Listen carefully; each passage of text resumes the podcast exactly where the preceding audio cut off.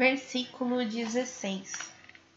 Ai de vós, gula cegos, vós dizeis, não, guia cegos, vós dizeis se alguém jura pelo templo, isto não é nada, mas se jura pelo tesouro do templo, é obrigado pelo seu juramento. Ou seja, ele está guiando aquelas pessoas que não enxergam a própria religião, né? E aí, em vez de jurou pelo templo, não tem problema. Agora, jurou pelo tesouro do templo, nossa, tem muito problema. Ou seja, vangloria mais o tesouro do que o próprio templo, ou seja, do que o próprio Deus. Né? Então, está transformando o dinheiro num novo Deus, tá? É, é isso que está usando. Versículo 17. Insensatos cegos. Qual é o maior, o ouro ou o templo que santifica o ouro? E dizeis ainda: se alguém jura pelo altar, não é nada, mas se jura pela oferta que está sobre ele, é obrigado. Cegos. Qual é maior, a oferta ou o altar que santifica a oferta? Aquele que jura pelo altar, jura ao mesmo tempo por tudo o que está sobre ele. Aquele que jura pelo templo, jura ao mesmo tempo por aquele que nele habita. E aquele que jura pelo céu, jura ao mesmo tempo pelo trono de Deus e por o que nele está assentado. Então, ou seja, quando você promete, quando você pede alguma coisa para o altar, para o templo ou para os céus, você está pedindo para Deus. Né? E todo aquilo que está sobre nesses lugares, seja uma oferta, seja um tesouro, seja uma pessoa, vai junto no juramento pela, pelo poder da santificação de Deus. Versículo 23. Ai de vós, escribas e fariseus, hipócritas!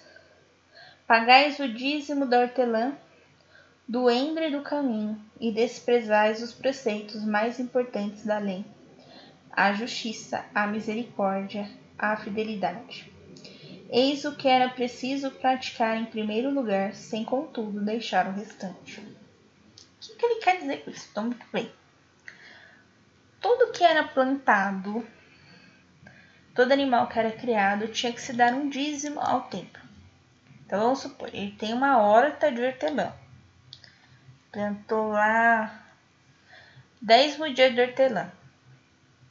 Uma ele vai dar para o templo. Então, essa, é, esses temperos, geralmente, eles ficavam numa horta, tá? Que não era algo muito grandioso, né? Pois o que dava mais dinheiro era a plantação de trigo, plantação de outras verduras, de outros legumes, né? E a próprio próprio cuidado com, com o rebanho. Então eles davam o dízimo até da hortelãzinha. Mas não se preocupavam em manter a misericórdia, a justiça e a fidelidade a Deus, que é muito mais importante do que dar o dízimo. Então, se você principalmente que é criança, você não dá o dízimo. Quem dá o dízimo provavelmente é seus pais. O que você tem que fazer? Você tem que ser fiel, você tem que ser misericordioso, você tem que ser justo. Isso é muito mais importante do que dar o dízimo. É claro, existe uma importância de dar um dízimo? Sim, existe, mas esses, esses conceitos são muito mais importantes que o dízimo. Versículo 34. Guias cegos, filtrais um mosquito e engolis um calmém. Ou seja, você pega e se preocupa com aquele mosquitinho, né? E aí você impede que ele entre na sua casa com aquelas telinhas, né, para mosquito. Então impediu que ele entrasse na sua casa. Mas, na hora que você estava lá para a tela, você esqueceu o quê? A porta aberta e entrou no camelo. É, ou seja, está preocupado com o mínimo, com a pequena coisa e o que é mais importante, Você deixou passar, você deixou se perder. Versículo 25. Ai de vós, escribas e fariseus hipócritas, limpais por fora o corpo e o prato, e por dentro estáis cheios de roubo e de intemperança. Fariseu cego, limpai primeiro o interior do corpo, do copo e do prato, para que também o que está fora esteja limpo. Então, o que ele está dizendo aqui?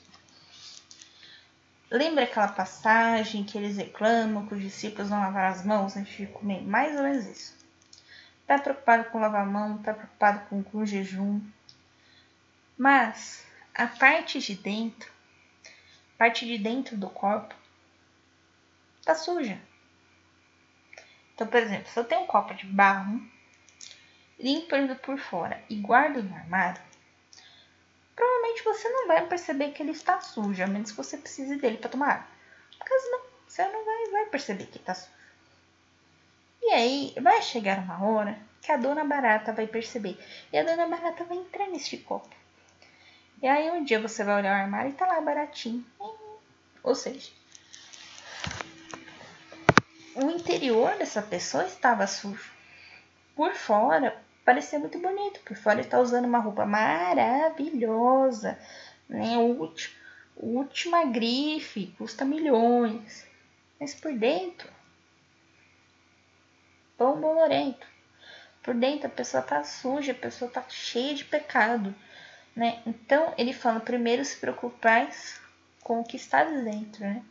E graças a Deus hoje, através do, do sacramento da confissão, a gente pode se limpar por dentro. Então, sempre que possível, procure a confissão, tá bom? Muito bem. Versículo 27. Ai de vós, escribas e fariseus hipócritas, sois semelhantes aos sepulcros caiados. Por fora parecem formosos, mas por dentro estão cheios de ossos de cadáveres de toda espécie de podridão. Assim também vós, por fora, pareceis justos aos olhos dos homens, mas por dentro estáis cheios de hipócritas e de iniquidade. Então, olha só. Naquela época, os sepulcros eram em grutas, né, como a pedra. E aí, dentro desse sepulcro, estava ali a família inteira. Né? Então imagina conforme vai passando, né? Então, tipo, morreu mais uma pessoa da família. Vai lá, abre o sepulcro, coloca a pessoa lá, e aí sai todo aquele cheiro de, de decomposição, né? Do morto, né? Sai, é um cheiro terrível, né? Tem o cheiro, tem o líquido, enfim, é um cheiro terrível. E aí você fecha de novo o sepulcro. Aí, para você deixar o sepulcro mais bonitinho, você vai lá e passa cal. Aí você passa, olha o túmulo dessa família, que bonito. Mas vai abrir o túmulo pra você ver. Sai um cheiro significativo, característico. Tudo bem. Versículo 29.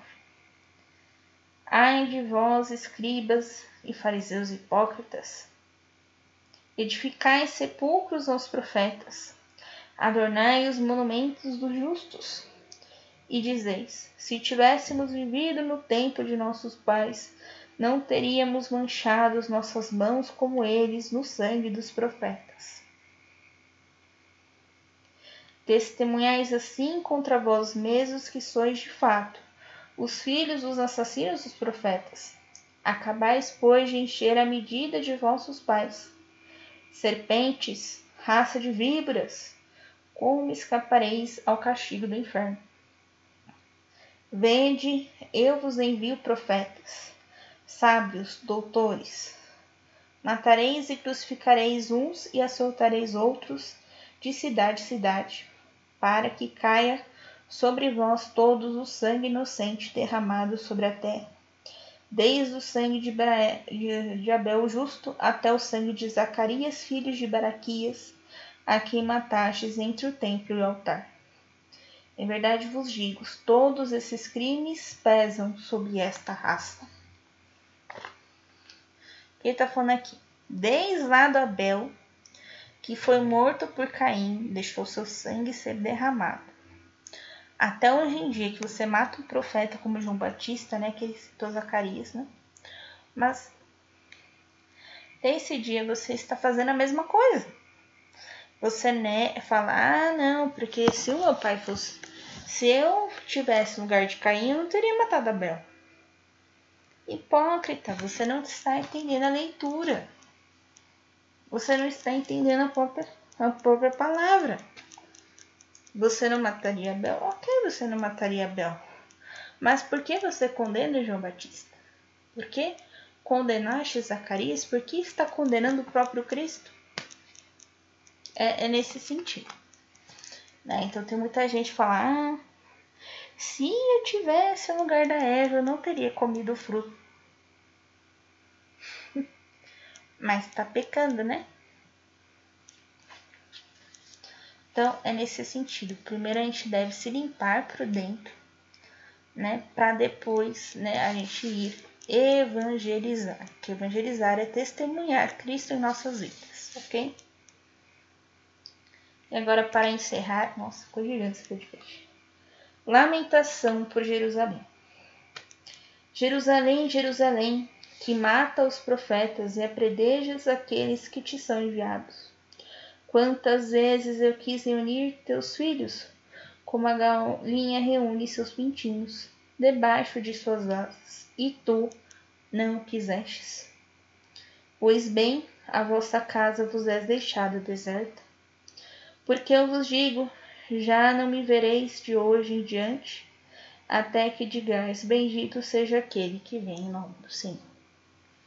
Tá, o que, que Jesus quis dizer aqui? Jerusalém, ela é a capital dos israelitas.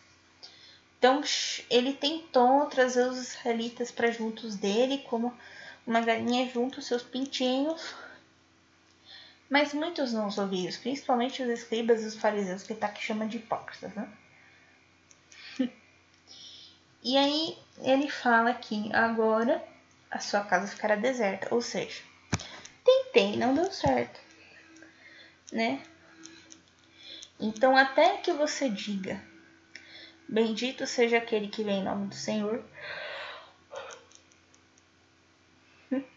você vai continuar condenando os profetas e condenando os messias que aparecem. Quer dizer, só tem um Messias. condenando Jesus, certo? Ficou gigante esse podcast, gente, desculpa.